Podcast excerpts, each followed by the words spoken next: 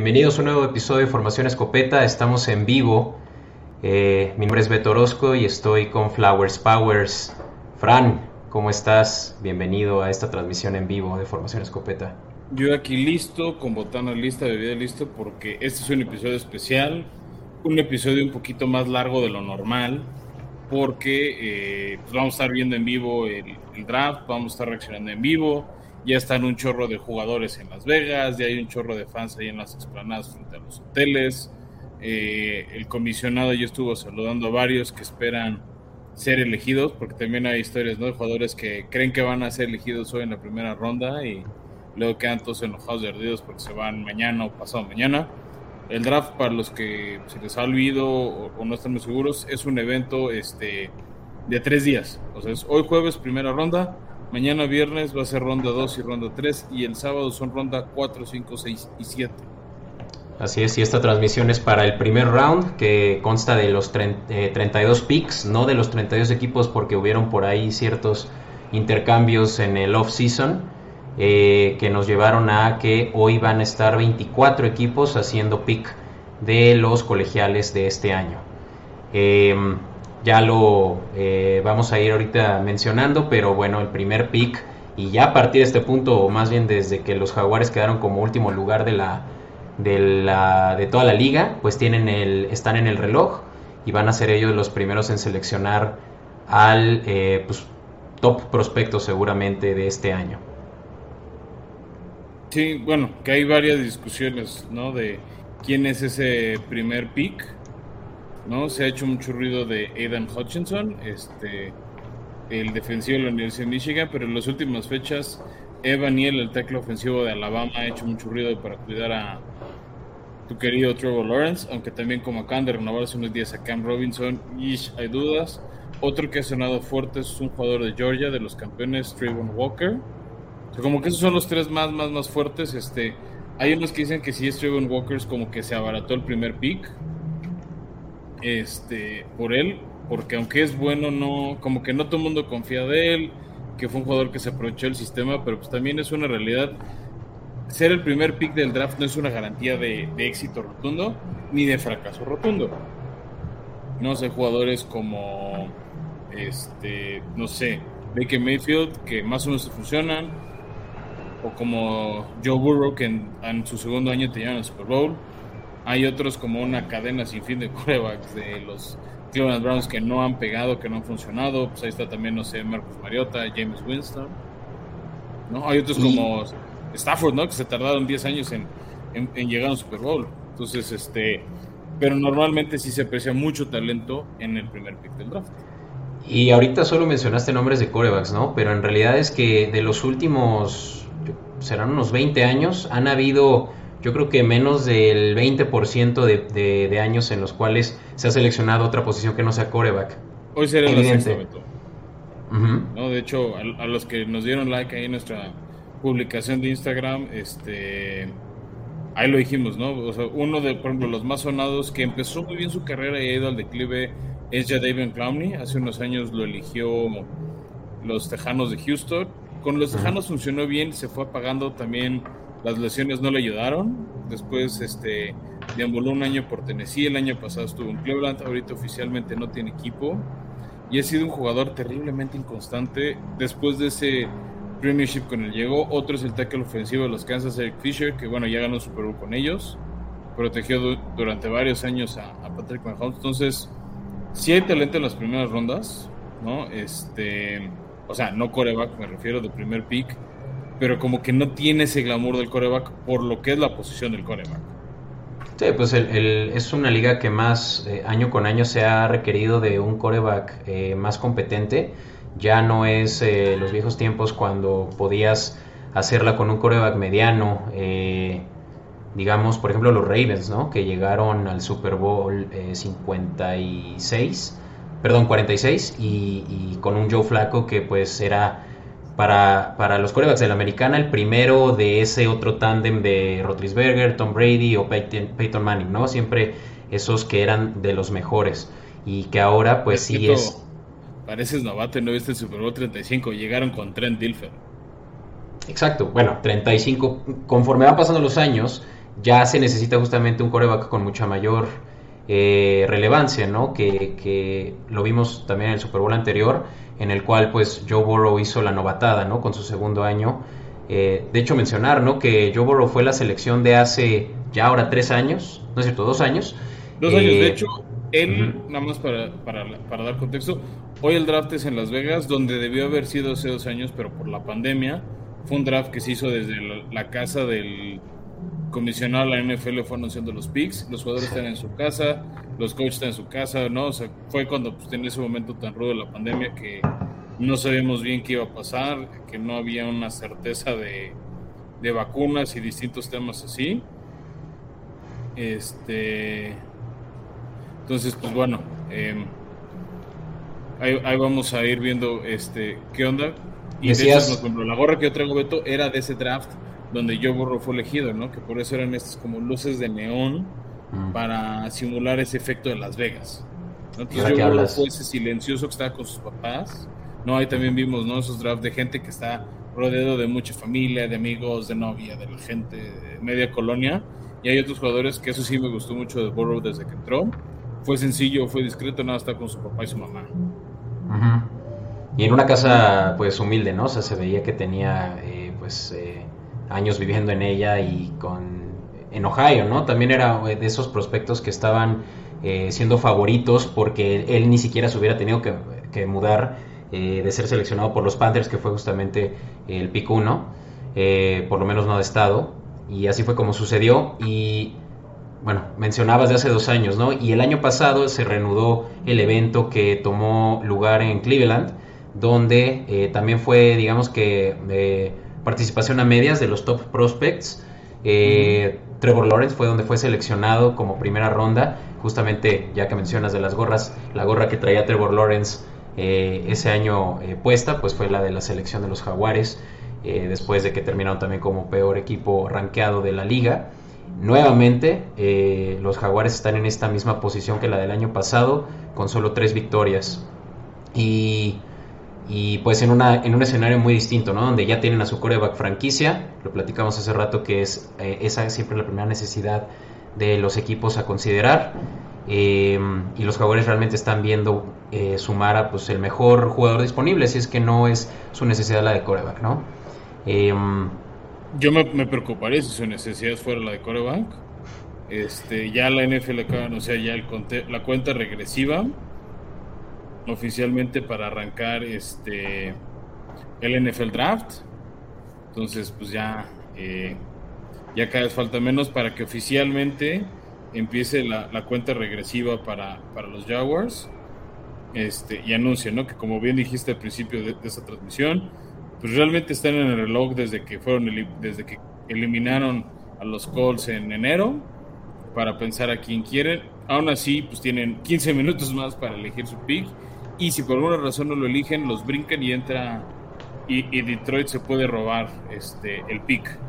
¿no? Te late si, si mostramos cómo, cómo está eh, configurado el draft de este año, quién cuáles son los 32 picks, Fran. Para eso, eh, pues hacemos ya eh, para quienes nos están viendo pues en todas las streaming services con video, pues verán que tenemos ya aquí el draft board donde los Jaguares... El, tablero oficial de la NFL, ¿no? Donde Jaguares, que fue el peor equipo el año pasado, arranca primero. De ahí pasa Detroit, de ahí vamos con Houston. En el cuarto lugar los Jets, en el quinto lugar los New York Giants, en el sexto Carolina, donde suena podría ser el primer coreback. En el séptimo va a estar otra vez los gigantes que toman el pick de Chicago, el primer equipo que no tiene pick de primera ronda. El que usaron el año pasado para tener a Justin Fields. De ahí pasamos a Atlanta. De ahí viene el que sería de Denver, pero va a usar Seattle por el pick de Russell Wilson. Luego en el lugar 10 sería originalmente Seattle, pero lo va a tomar los Jets por el trade que hicieron por Jamal Adam hace dos años. Luego los Commanders que van a estrenarse ya su imagen pública los Minnesota Vikings. Luego vendrán los Tejanos nuevamente en, el pick que era de Cleveland, pero de Sean Watson. Ravens. Luego sería Miami, pero va a tenerlo Filadelfia por un trade que hicieron el año pasado para agarrar a Jalen Waddle. De ahí nos pasamos a Santos, que es un relajo. Era un pick que era Indianapolis, pero como jugó mucho, mucho eh, más del 80% Carson Wentz, pasó a ser de Filadelfia y Filadelfia se lo cambió a los Saints. Luego van a pasar los Chargers, que ahí quedaron. Luego va a Filadelfia en el trade, en el pick que era originalmente de Nueva Orleans. Luego va a Orleans en ese pick que había cambiado con Filadelfia. Luego, luego ya pasamos ¿no? todos los de playoffs. Este, Steelers, Patriotas. Luego serían los Raiders, pero tuvieron a Davante Adams, entonces van los Packers. Arizona, los Vaqueros, los Bills, los Titanes, los Bucks, los Packers nuevamente. Después sería el de San Francisco y ahí con el trade Miami, Kansas por Tarek Hill acaba siendo de Kansas. Luego ahora sí Kansas, Cincy y Detroit en el que era el pick de los Rams. y, ese último de los Rams, que ellos no han tenido una selección de primera ronda desde que Sean McVay es el, eh, head coach, ¿no? Y, con todo y ello ganaron un Super Bowl ya. Eh, equipos que están ya haciendo lo mismo como los Dolphins justamente ahora con la adición de su nuevo head coach eh, McDaniel y, pues similares, ¿no? Los Raiders, también con McDaniels y otros, eh, pues ya equipos que dicen, pues está sobrevaluada la selección, así que either way vamos a, tener muy buenas selecciones ya a partir del día 2, ¿no? Que mañana arrancan con el pick 33 de nuevo los Jaguares. Correcto, ¿no? Que corrijo Beto, les he dicho 15 minutos, lo bajaron a 10 minutos para que esta primera ronda no suene no, no dure tanto, o sea, porque si no podría, imagínate, 15 minutos por 32 equipos, vamos a acabar a las 3 de la mañana. ¿no? o sea, hay equipos que no van a tomarse los 10 minutos que tienen para mandar sus picks. Este. Pero bueno, eh, yo, más bien, yo creo que hay varios equipos entre estos jugadores que ya saben a quién quieren. Yo creo que hay equipos como Según esto, no. que ya saben a quién quieren. Yo creo, o sea, es mi teoría personal de que sí saben a quién quieren. Tal vez la hacen de emoción porque quieren ver si alguien les da. O sea, lo que luego quieren equipos de reconstrucción como Jaguares, como Detroit, son más picks para agarrar más jugadores y más talentosos. ¿Cuál es el gran tema? No todo el mundo, o sea, no, no se ve ese talento generacional o revolucionario como Joe Burrow, como Trevor Lawrence. Por el que todos los equipos estén dispuestos a hacer. que, este, que los equipos estén dispuestos a ceder y quieran agarrar, ¿no? O sea, es como el que hizo hace unos años Rams para ganar a Jared Goff, no lo veo suceder. Sí. Sí, y realmente es que yo creo que eso que hacen los jaguares es como blofear, ¿no? O sea, están diciendo que no están seguros de quién seleccionar para que los equipos realmente entren en un escepticismo en el que eh, eh, no sepan si alguien más les va a poder robar el pick eh, alguien más que también quiera tradear. Es un hecho que Jaguares no se ve por un coreback, pero realmente es que los equipos que están hablando por teléfono a los gerentes generales están tratando de ganarle a los otros gerentes generales que también están teniendo necesidades similares. Eh, este es un draft en el... hay la sorpresa o lo que puede provocar llamadas es que un equipo no tome al que otros creen que sí van a tomar, ¿no? O sea, al final cada quien tiene su tablero de quién quiere elegir, quiénes son los mejores talentos de acuerdo a sus necesidades, a quién quieren ir a buscar pero si por alguna razón, vamos a decir, ¿no? Todos proyectamos que los gigantes no van a ir por un coreback, ¿no? Y tienen el pick 5. Pero si en el pick 5 por alguna razón agarran un coreback, ¿no? Aquí, donde estamos, lo que están viendo en pantalla. Entonces todo el mundo se va a alocar porque ya no saben qué va a hacer Carolina. Tal vez se roban el jugador que quería Carolina. Entonces van a empezar a ofrecerles pagar lo que sigue porque creen que el jugador que iban a tomar ya no va a estar. ¿No? Es así. Vamos a decir, por alguna razón los Jaguares no toman a Hutchinson o a Evan Neal, tal vez ese pick 2 de Detroit se vuelve interesante para algún equipo porque es, oye, yo no creí que iba a estar Aiden Hutchinson disponible, voy por él. La otra es Detroit dice, sabes que yo tampoco, venga, no le, no voy a soltar mi trade a nadie yo lo quiero. o sea, esa también es otra posibilidad sumamente real. Sí, sí, y, precisamente creo que ya lo de los trades lo vamos a ver posterior al pick de Jets.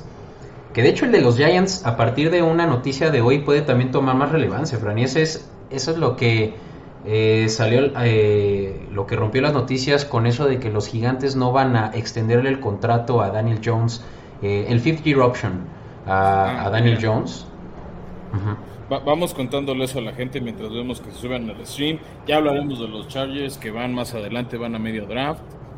Este. Todos los jugadores que son elegidos en la primera ronda tienen un contrato base de cuatro años con una opción de tomar un quinto con sueldo novato, que para los equipos es una ganga. No pensando, por ejemplo, en talentos muy buenos como Justin, Herbert y Joe Burrow, que salieron hace dos años en el draft. Entonces ellos tienen un contrato novato, tuvieron un contrato novato para la temporada 2020, 2021, 2022 y 2023. Lo que pueden hacer varios equipos es quedarse con lo que seguro van a hacer los Chargers y si no lo hacen ya ríndanse con los LA Chargers es renovarle o tomar su fifth year option para el 2023. Tal vez en ese momento empiezan a negociar y le dan un contrato extendido que cubra el 2023 y varios años más, como lo hizo Kansas con Patrick Mahomes, como suena que es lo que quieren hacer los, eh, ¿cómo se llaman? Los Baltimore Ravens. Con Lamar. Con, con Lamar. Lamar dijo, no, no, no, mejor juego mi año y, tal vez me agarran con contrato franquicia, jugador franquicia dos años, este, para ver si puede inflar su mercado como lo hizo Kerry Cousins y ganar más lana. ¿no? También hay jugadores, pues, como lo dijiste, ¿no? Ahorita este Daniel Jones que no les van a dar su quinto año. Hay veces que no le dan el año y de todos modos los quieren retener, ¿eh? O sea, eso también pasa este para, para mantenerlos y nada más les aviso a los gracias por estarnos viendo que ya está el comisionado en el tablero, ya está ya está ya está por decretar oficialmente iniciado el draft y yo creo que ya pronto dicen este, ¿A quién va a traer? Eh, los Jaguares ahorita están presentando jugadores de los Raiders en el escenario. Está Derek Carr y está la leyenda Marcus Allen, entre otros, ¿no? Para dar iniciado pues, este evento, ¿no? Que se tenía planeado más bien este para que la NFL le para que Las Vegas fuera recibida por la NFL, ¿no? Por eso se quería hacer el draft, pero pues pandemia, ya saben, llegó y nos jodió a todos. Todo.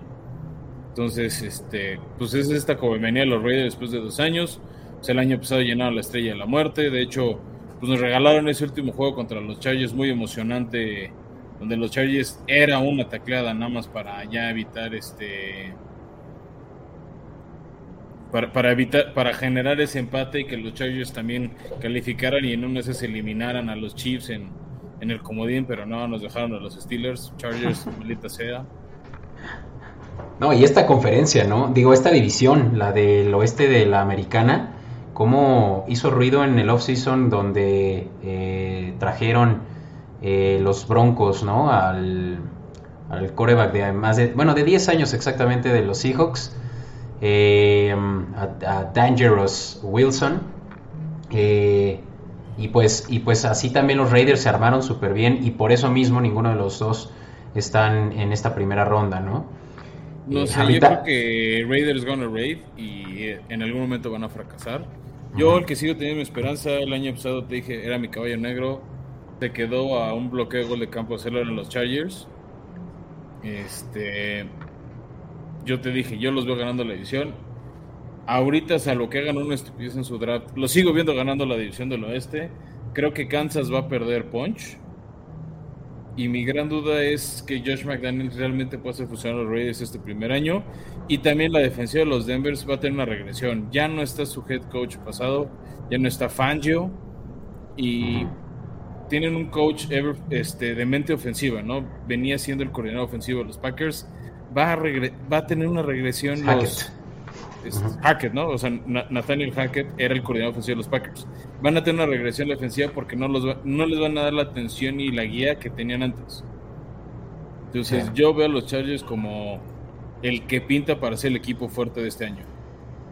Sí, y, pues ahorita, bueno, les vamos a. Y ya arrancó el reloj para tus jaguares. Beto oficialmente con.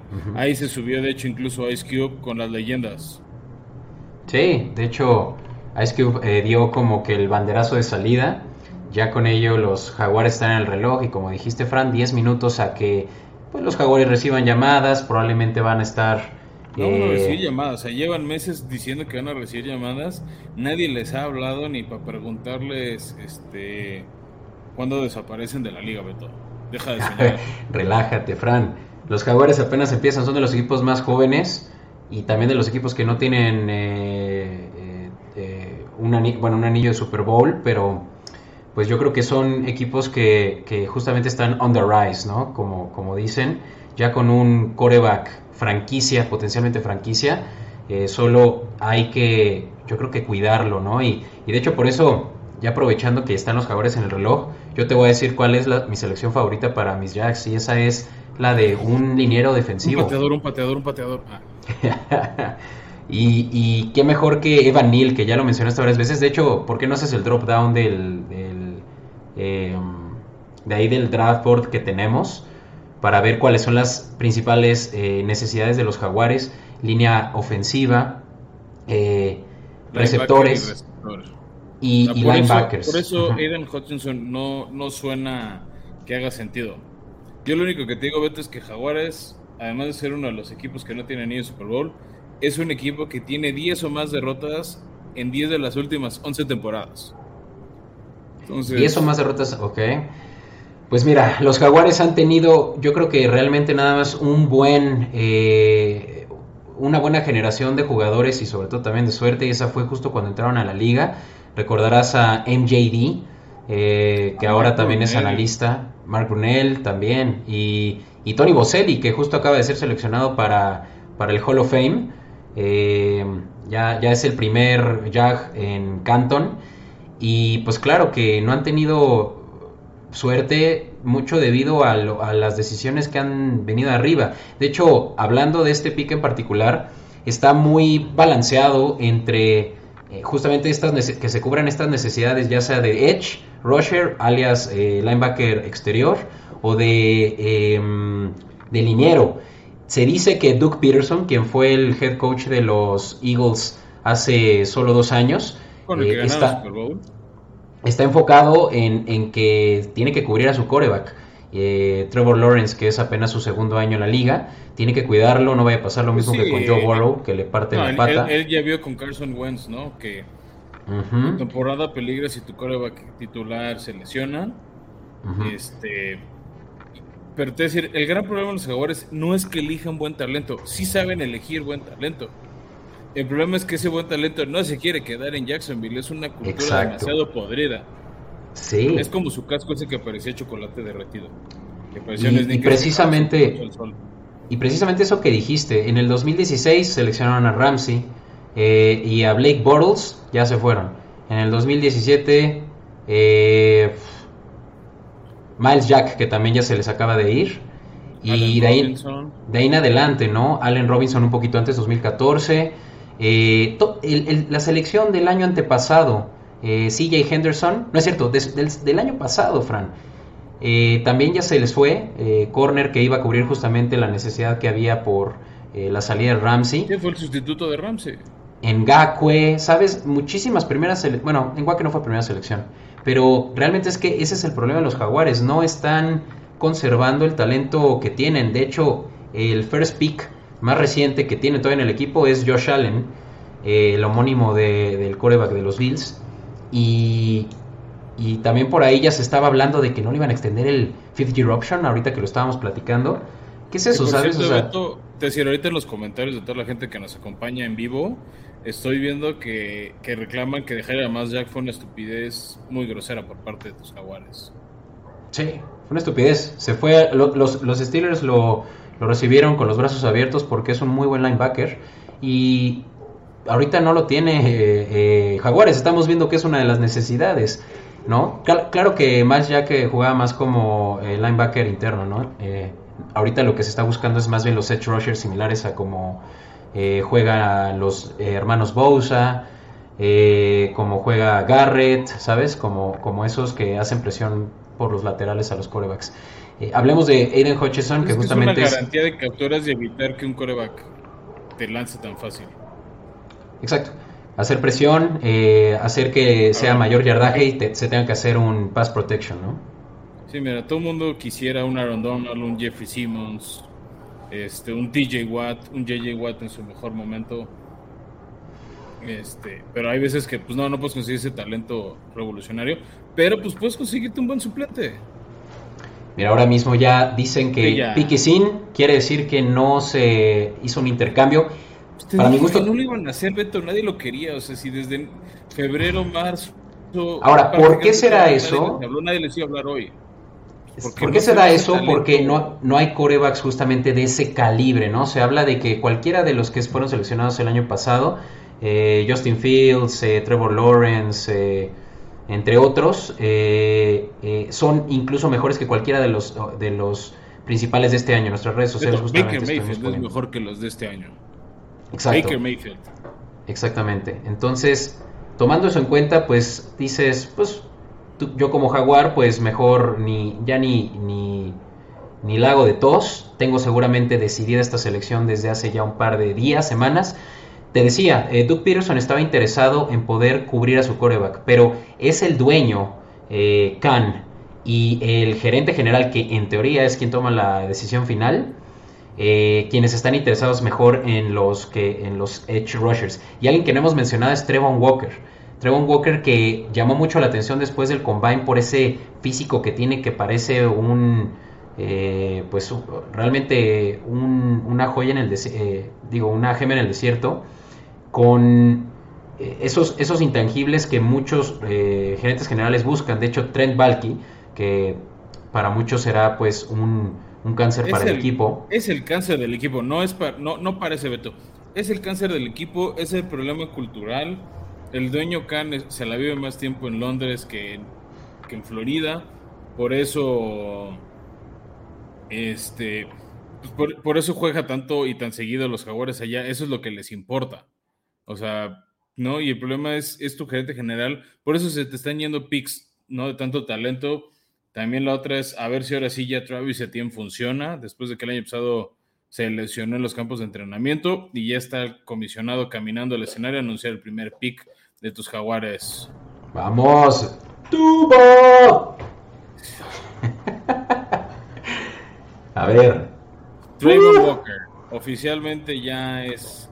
Oh. Trayvon Walker. No sé. No sé, no sé, no sé, Betito. Ahorita les vamos a presentar al señor Trayvon Walker. Mira, yo, yo no puedo mostrar emoción porque es justamente lo que la, conversación que había alrededor de, estos jaguares. Quien tome la decisión, más bien, dependiendo de la selección, se va a, definir quién tiene poder en el equipo. Y no lo mencioné antes del, del pick, pero el favorito de, Trent Balky, el gerente general, era justamente este eh, innato Travon, eh, Walker que tiene, como decía, ese físico que pretende tener incluso un mejor techo que Aiden Hutchinson. Lo que hacía Aiden Hutchinson era que ya te daba la seguridad de que iba a dar una producción inigualable eh, el día 1. Travon Walker no tiene tanto, eh, um, eh, tanto tape, que es justamente lo que los scouts están analizando, como para ver si realmente estaba al nivel. nada más jugó dos años de colegial, Beto, en completarte. Y entendiendo por qué Jaguares eligió esto, pues es muy sencillo ves a un equipo que te trae de, hijo en tu división, que genera nueve capturas en un juego de playoffs y quieres algo así, ¿no? Para tener más tiempo el balón, para que las ofensivas rivales no lo hagan. Entonces, qué padre que admiren a los titanes, que es padre saber que tenemos fans en Duval. Nunca creí que eran las oficinas de Duval, pero bueno, se agradece. Relájate. ¿Cuál, cuál, es, ¿Cuál es ese argumento? ¿De dónde va? Jeffrey Simmons, de Nico Autry, Harold Landry, ¿no? O sea, esa defensiva que provocó nueve capturas. No, no les ayudó al 100 a ganar un partido, contuvieron a la ofensiva de Cincinnati, contuvieron varias otras ofensivas, a Kansas lo limitaron a tres puntos a la temporada, ¿no? Este, entonces yo, creo que querían un modelo así, ahorita los que pues están en el, los que nos pueden ver, estamos compartiendo las estadísticas que, este, que compiló de Trevon Walker, eh, Pro Football Focus, ¿no? Entonces, este, podemos ver que en 2019 jugó 12 años, en 2020 solo 9, pues también fue un año típico, en 2021 jugó 15, obviamente conforme fue avanzando su carrera en el colegial, subieron la cantidad de snaps que jugó, la mayoría son, o sea, de las defensivas eran más jugadas de pase que jugadas de corrida, ¿no? Y la estadística importante fue sus cinco capturas, este, en 2021 sus, nueve sus nueve golpes a coreback que ya no cuentan como captura porque se deshace el balón y 20 veces que correteó el coreback para que se deshiciera de él. en general son buenos números para un jugador defensivo, tampoco hay que ningunearlo. Este, más bien, no era lo que se esperaba. Se anuncia que Detroit ya tiene su pick. Te dije que, que algunos equipos ya estaban más decididos. Yo creo que nadie tampoco le interesó la decisión. Creo que se esperaba lo de Trayvon Walker. Veo en nuestros comentarios de live chat que hay gente emocionada por los Lions. Qué gusto que, que tenemos fans de distintos equipos, no solo de Jaguares o, o de Chargers, que sí son bienvenidos. Pero pues aquí nos gusta esa pluralidad de voces, de ver que hay interés en más de 8 o 9 equipos en esta liga, o por lo menos ver que Detroit salga del hoyo, donde llevan ahí toda una vida. Sí, y pues con eso ya mencionar muy rápido cuáles son las necesidades de los Lions y coreback es una de ellas, Fran. Eh, pero obviamente aquí creo que es un hecho y ya lo estamos viendo también en vivo. La selección de los eh, Detroit Lions era obvia si es que Travon Walker era la primera selección y ese es Aiden Hutchinson. Aiden, Hutchinson para los que no sepan, Beto, jugaba en la Universidad de Michigan, donde estaba el otro Harbaugh, y vivía y creció a kilómetros del estadio de, de, los Detroit Lions, era fan de los Detroit, o sea, él, de hecho soñaba que Jaguares no lo eligiera para quedarse en, el equipo de su ciudad. Este, pues era para muchos el talento número uno de la liga, un buen jugador para hacer capturas para otros tal vez no, o sea, pues, ya, vimos, ¿no? Jaguares prefirió a, Walker, este, algunas de sus estadísticas para los que nos comparten en pantalla, jugó muy pocos juegos en 2020, ¿no? o sea, como que cuesta mucho contar ese año, pero tanto en 2021 como en 2019 jugó 13, 14 juegos, 700, casi 800 este, jugadas en, en, el, en los años, este, casi siempre jugadas de pass rush, pero también muchas defensivas. De hecho, en su último año estuvo muy balanceado jugadas tanto o sea, de pase como de corrida. 14 capturas de coreback. Al lado de lo de Trevor Walker, que fueron 5, o sea, casi las triplica. O sea, se quedó una de triplicar la misma cantidad de golpes a coreback. 14. es mucho. o sea, se quedó a una de este del triple de lo que hizo Trevor Walker cerca de, por ejemplo, las que hizo TJ Watt, que empató el récord de capturas en la NFL, tres pases bateados, 51 veces correteó el coreback para que se hiciera el balón. O sea, realmente son números muy buenos los de Aidan Hutchinson. Te voy a decir cuál es. la defensiva de, de los Leones. Te voy a decir cuál es el único temor, yo creo que de ciertos scouts, es que Aiden Hutchinson realmente tuvo una, una muy buena temporada. No hubo no tuvo la misma productividad en 2020 ni en 2019. Y yo creo que eso es lo que muchos pueden ver como eh, un one hit wonder, ¿no? Que, no se, que no se puede realmente ya definir como una estrella constante. Eh, Dayton Hutchinson hay quienes dicen que sí va a ser de los mejores set rushers de la liga eh, desde el inicio. Eh, no se puede decir lo mismo de Trauma Walker también, como mencioné, porque los Bulldogs no, no, utilizan como que ese mismo esquema como de presión a los corebacks, son más como de de eh, por lo menos de tener la corrida. Y Eden Hutchinson sí, pues es, un, es un perro que va contra el coreback siempre que puede. Y similar incluso en las comparativas con los hermanos Bosa, principalmente Nick Bosa, que se lo hace solo unos años para los 49ers. Y también fue seleccionado en el pick 3.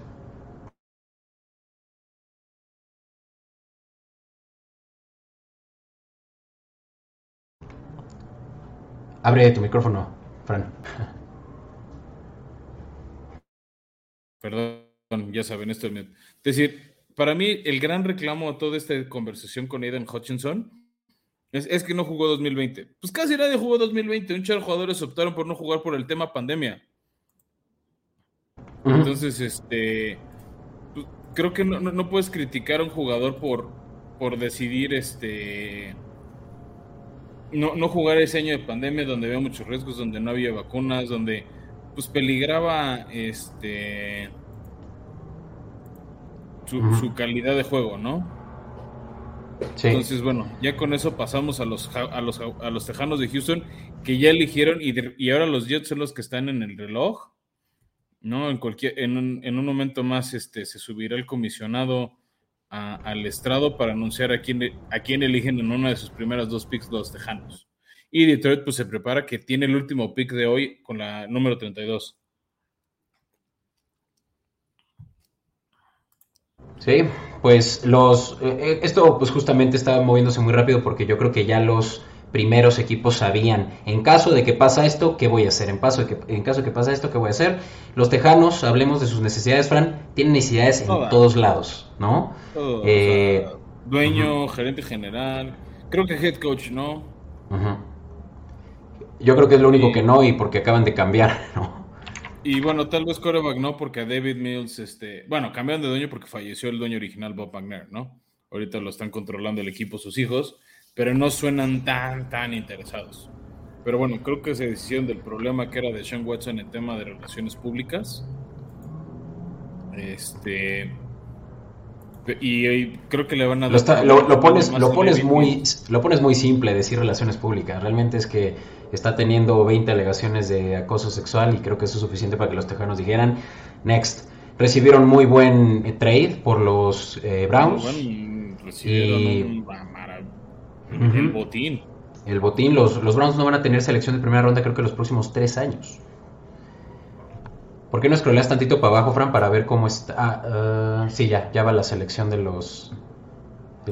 ah, de hecho ya salió.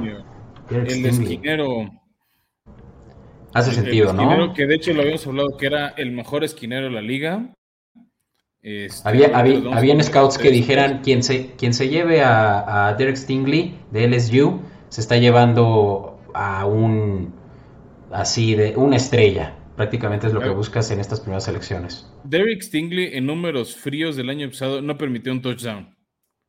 No, o sea, cuando él estaba en cobertura individual, no permitió un solo touchdown en, contra del año pasado. O sea, ya en jugadas compartidas o que se dividían, este, pero también lo hizo porque se lo jugó tres partidos el año pasado, ¿no? Pero también en 2020 tuvo bastantes buenas protecciones.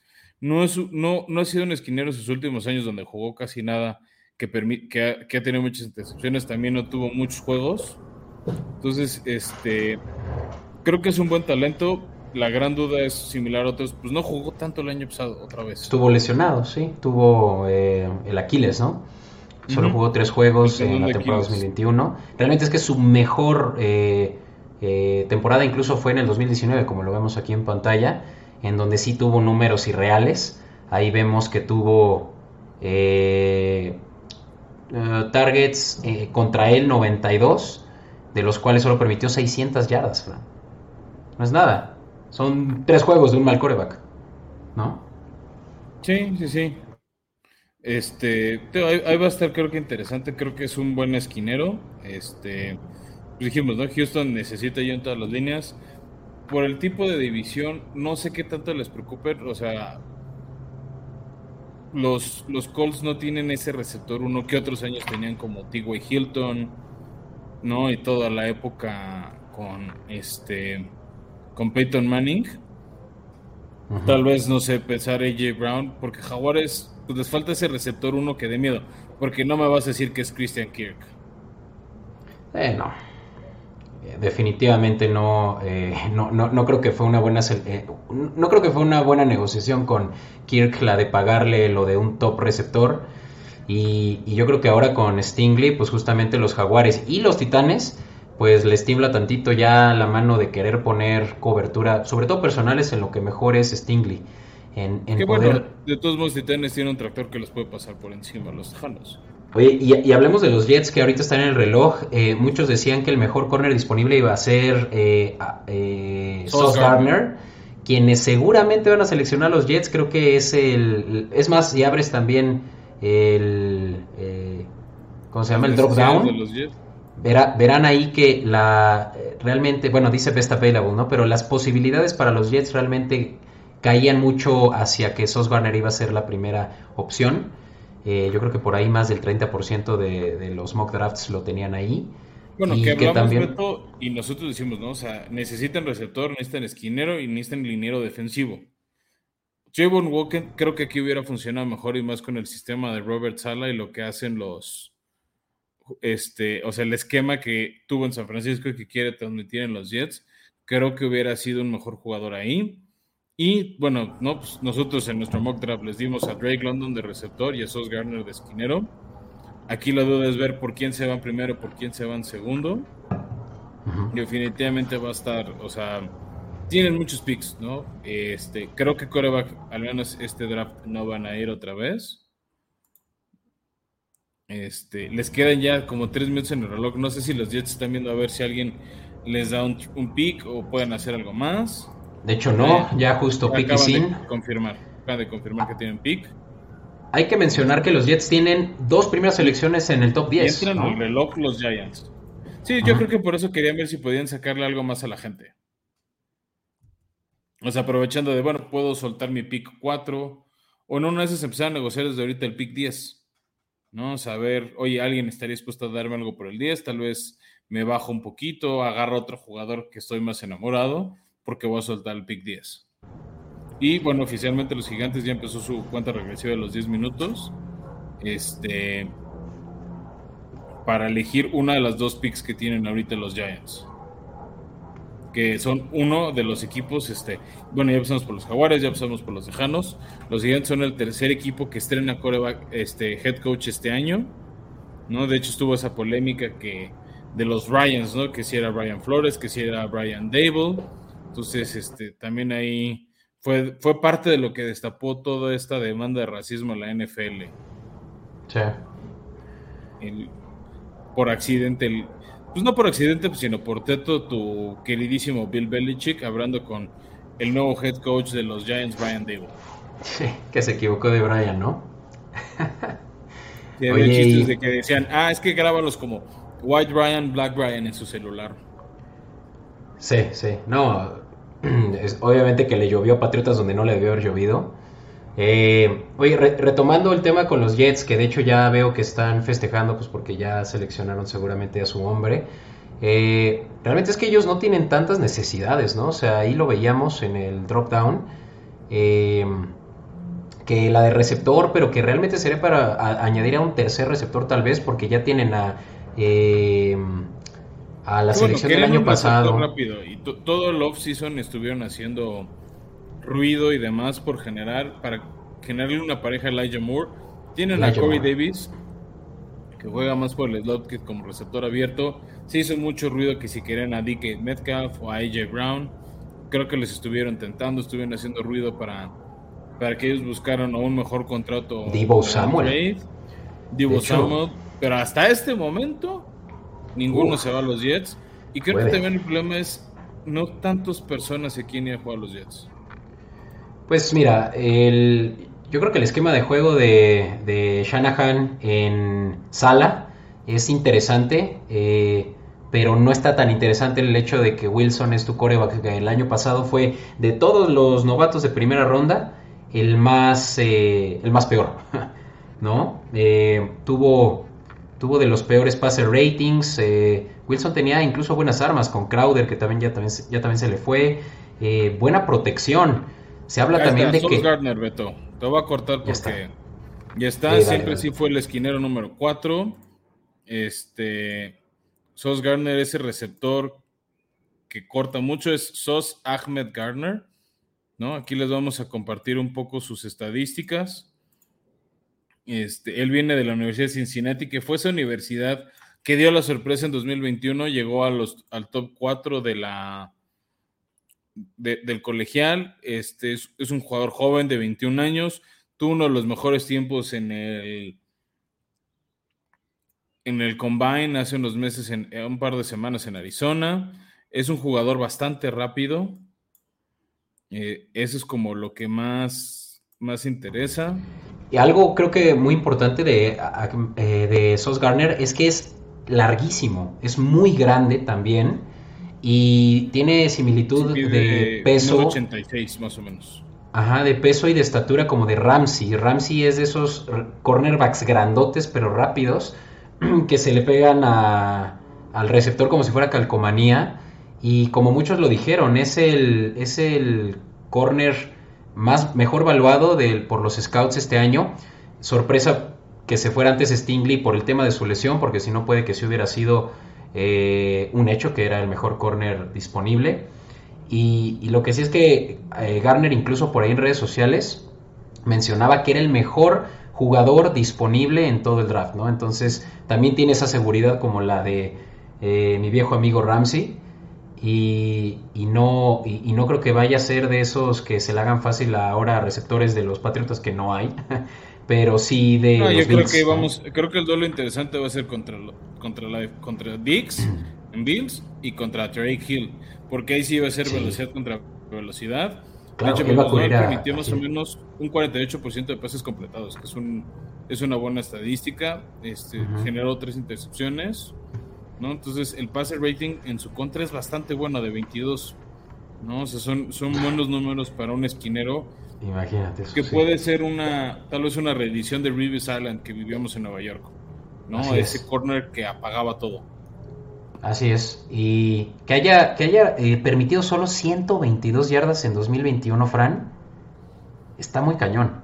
O sea, e, es, un promedio de menos de 10 yardas por juego. a, un, receptor, o sea, es un lockdown. Y estuvo ese gran factor Sí, no, no, claro, es un gran corner que te apaga, ¿no? Como le dicen los gringos, el shot and corner. Es un, o sea, también estuvo una, en ese equipo Cincinnati, esta Universidad de Cincinnati, que fue ese, como, fue ese caballo negro, ¿no? Fue como, fue el caballo negro del colegial, ¿no? como te decía hace rato, llegó al top 4, sorprendió a muchos en eso. Y de hecho, o sea, pues el, o sea lo que decía por Fútbol Focus es que permitió cero recepciones de touchdown en cobertura hombre a hombre. Entonces, esa es una estadística que muy pocos esquineros pueden presumir, ¿no? Ni siquiera un Jalen Ramsey que lo anda quemando Tom Brady en playoffs o incluso yo, este, el mismo Joe Burrow, ¿no? No tiene esos números para pagar o cancelar jugadores como otros si lo tienen. Sí. Y pues ya con eso, Fran, la, eh, los jugadores seleccionados son dos linieros defensivos y dos corners. Eh, ya sí, lo que lo que suena es que vamos a ver bastante defensiva, por lo menos un pick más, ¿no? O sea, de hecho, todo ha sido defensivo ahorita, ¿no? De cuatro picks, cuatro jugadores este, con mente ofensiva. Se prevé que Carolina sea el primer ofensivo, o los gigantes, que adelantando sus necesidades está línea ofensiva. Sea Daniel Jones o vayan a traer un coreback el año que entra, necesitan protegerlo. Aquí suena mucho Iki Ecuono. De hecho, nuestro mock draft se fue para allá. Este, para proteger a quien vaya a ser el coreback de los New York Giants, también linebacker, tight end. Pues, el año pasado también gastaron mucho de su, este, de su presupuesto en jugadores ofensivos, hicieron varios trades este, por receptores. De hecho, sonaba, ¿no? Que querían soltar a su receptor de draft, Kadarius Tony, que no, no les pegó como ellos esperaban. Este, ya lo consideran un bust cuando no ha pasado tanto tiempo. Sí, un año. Y y también hay que considerar que los Giants eh, son. este pick de Nueva York ya lo van a anunciar, ¿eh, Beto? Por cierto, de lo que hablas. Sí, los Giants son el equipo que más les paga a sus. Eh, a sus receptores de, todo, de todos los equipos de la liga, son los que más gastan en receptores y por eso es que yo creo que Kadarius Stoney, en quien no gastaba nada porque era todavía un, eh, eh, ¿cómo se llama? Un, novato, pero pues claro que puede que ahí tengan demasiado, ¿no? Metido en esa canasta de receptores. Giants realmente es que están enfocados, ya después de saber lo que platicábamos de, Daniel Jones, pues también en, traer un coreback y podría ser una sorpresa, Fran, y que tal vez les haya gustado mucho Malik Willis o otro de los, corebacks de este draft y se vayan por él. Quita, eh, abre tu micrófono. Sería una sorpresa interesante, Beto. La otra es que agarren un coreback que no se lesione nada más de ver el campo. ¿No? O sea, Saquon Barkley lleva a Dory Dale diciendo, no, ahora sí van a ver mi talento. Y seguro se va a lesionar semana uno, semana dos. O va a tener la lesión de Travis Etienne y se va a lesionar previo siquiera al primer partido de pretemporada. Aquí yo creo que se va a ir el primero liniero ofensivo, Fran. Eh, yo creo que ellos están apostando ya mejor en el siguiente draft. Verán qué hacen con su necesidad de coreback que desde ahorita se va anticipando. Y, el, eh, yo creo que, y lo platicamos nosotros en el episodio anterior, anterior eh, Iki es probablemente el mejor eh, liniero ofensivo que hay muy buenos en este draft disponible. Y eso por tener muy buenos atributos de, ser muy bueno para el para cubrir la, la, corrida, que justamente es lo que ellos son muy buenos para, ¿no? Los, los Giants en, en darle espacio a Sequan. Sí, que más bien aquí el tema es que Sequan puede jugar, ¿no? El año pasado tuvieron una un carrusel de corredores este, después de la lesión de Saquon y no pasaba gran cosa. Ya está ahí el comisionado listo para anunciar el pick. Y traen un fan de los jugadores que recibió un trasplante de corazón. Es parte como de los anuncios que hace la liga, ¿no? De, de estas campañas, o sea, de donación, de apoyo. Sí. Entonces, entonces este, pues hace esos detalles la NFL en el draft de darle chance a fans, a leyendas, de que vayan anunciando los picks. Así es. ¿Y tú por quién crees que se vayan, Fran? Yo, yo creo que, bueno, pues, o sea, no me tocó a mí elegir por eso en el mock draft, pero eso va a ser. Entonces, este ganador del Make a Wish Foundation anuncia a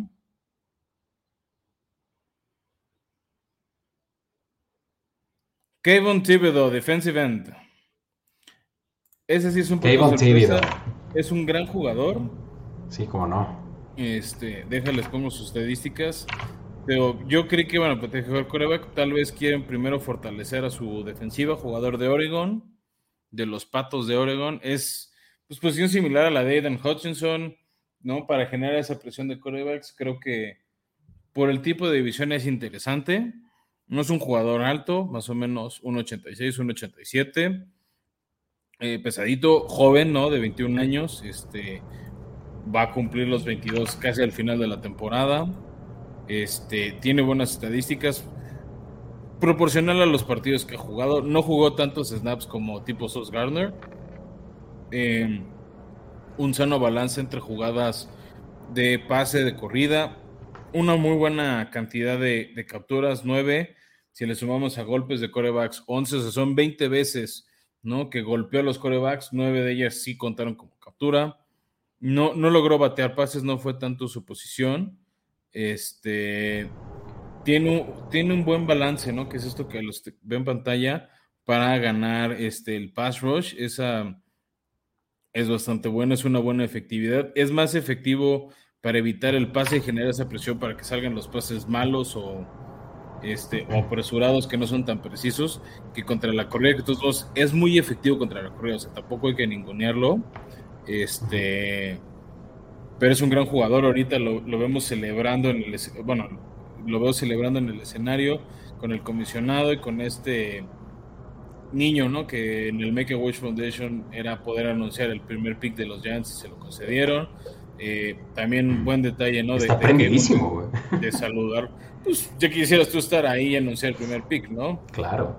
Y Oye, y... reconocer que Kevin llega, lo abraza, o sea, entiende el momento, entiende el contexto, y creo que esa es una gran manera de, ir generando cariño entre la afición de los New York Giants. Y, hay que tomar en cuenta que Kevin Thibodeau era eh, el prospecto mejor valuado por los scouts, eh, digamos que el favorito de todos para eh, para inicios del año pasado. Pero ¿qué pasó? Que mucho de lo que puede producir eh, en el campo eh, no es suficiente para que los eh, equipos se sientan tranquilos con que, con que sea un buen fit para su equipo. Y te voy a decir por qué. Porque es muy polarizante fuera del campo. es de esos jugadores que tienen como que su marca como, como para ellos mismos, pues como muy por arriba incluso de su juego, ¿no? Entonces, eso, eso es lo que les, les, preocupa a los, a los eh, pues sí, a, los coaches y a los directivos de los equipos, en que tengan un a un jugador que puede resultar ser un problema en el locker room. Eh, y, que, bueno, sea... En Nueva York mucho se les infla el ego, ¿no? Como que también esa ciudad grande, este, ese mercado tan grande de Estados Unidos, ¿no? La, la ciudad que siempre defienden los superhéroes, que siempre ataca a Godzilla en las películas, este, también tiene ese como appeal. Sí, y pues te digo, creo que ese es el mayor temor eh, de los equipos, por lo que tal vez dijeron, no, hay otras muy buenas opciones, sobre todo de Edge Rusher, como la de Trayvon y la de Aidan, que ya lo platicamos antes. Y, y de hecho yo, yo lo escuché y aquí va un shout out a un podcast muy bueno también del NFL, que eh, es justamente de parte de, la liga, el de Around the NFL, que lo tuvieron de hecho hace dos días ahí con, con ellos como invitado, eh, sorpresivo. Y, él, yo lo escuchaba y decía, es que es muy arrogante. Y eso, pues obviamente que es, es un problema, puede ser un problema para, para, los equipos. No obstante, pues claro que tiene muy buena productividad y tiene incluso comparativas con, eh, con Khalil Mack. Que pues, Khalil Mack en general ha sido un jugadorazo. Sí, claro. Eh, no, o sea, ya, ya, lo quisieran varios este, en su equipo, Beto, y bueno, ya nos este, confirma la liga que Carolina ya mandó su pick bastante rápido y regresan los Giants al reloj, Beto. Sí, y pues aquí te preguntarás, ¿quién crees que los Panthers seleccionen quienes son el primer equipo de los que han estado en el reloj con sí una necesidad tajante de, de coreback? Pues igual y me mantengo con lo que hicimos en nuestro mock draft, Beto, y yo creo que sí van a ir por un coreback, no van a ir por un coreback a pesar de lo que suena, yo creo que van a ir por un receptor o un liniero ofensivo, y Baker Mayfield mañana o pasado lo confirman como jugador de los Carolina Panthers. Esa es para mí la, gran sorpresa este, que, nos, van a, nos van a regalar los, las Panteras de Carolina. Wow, si crees eso, pues. pues por eso lo hice en nuestro mock draft, Beto. Y, y, en tal caso, ¿sería un liniero, mencionabas? Liniero o receptor, todavía no sé. O sea, sé que van a reforzar esa ofensiva porque Matt Rule tiene la soga en el cuello si este año no logra hacer funcionar a su equipo. Ok. Oye, pues en lo que en lo que se anuncia, Fran, el, el pick, eh, vamos a nada más dar un, un disclaimer a nuestros escuchas. Eh, vamos a ir muy brevemente a una pausa. Eh, no, no, no, quiero que sea repentina, por eso les quiero ir dando un, un heads up. Y no se preocupen porque inmediatamente vamos a volver a estar disponibles en este mismo canal. Así que nada más para que estén atentos y, no pierdan de vista pues nuestro, nuestro stream en vivo que seguirá hasta el final del draft. Diles la verdad, Beto, la gente está haciendo pausa porque quieres ir al baño, sin miedo al éxito. Eres humano, Beto. Ahora sí que como, como Lamar Jackson. tus debilidades, no pasa nada. como Lamar Jackson, ¿no? Que dijo de tiempo, tiempo, tengo que ir corriendo al locker room porque ¿Qué, razón dio ahí? Estuvo muy chistoso esa vez que tuvo que parar el juego. O bueno, más bien tuvieron que meter a, un eh, suplente, ¿no? Metieron a su suplente, pero todo sabe que fue al baño por cómo iba corriendo al baño. Es esa señal. A, ver, a ver si por ahí. Te están dando cumplidos de que te ves bonito. Corre al baño, Beto. Haz la pausa y corre al baño. Pues mira, voy a, voy a quedar mal enfrente de todos porque no se trata de eso, Fran, pero ahorita mismo volvemos, volvemos ¿les parece? Pues, dale.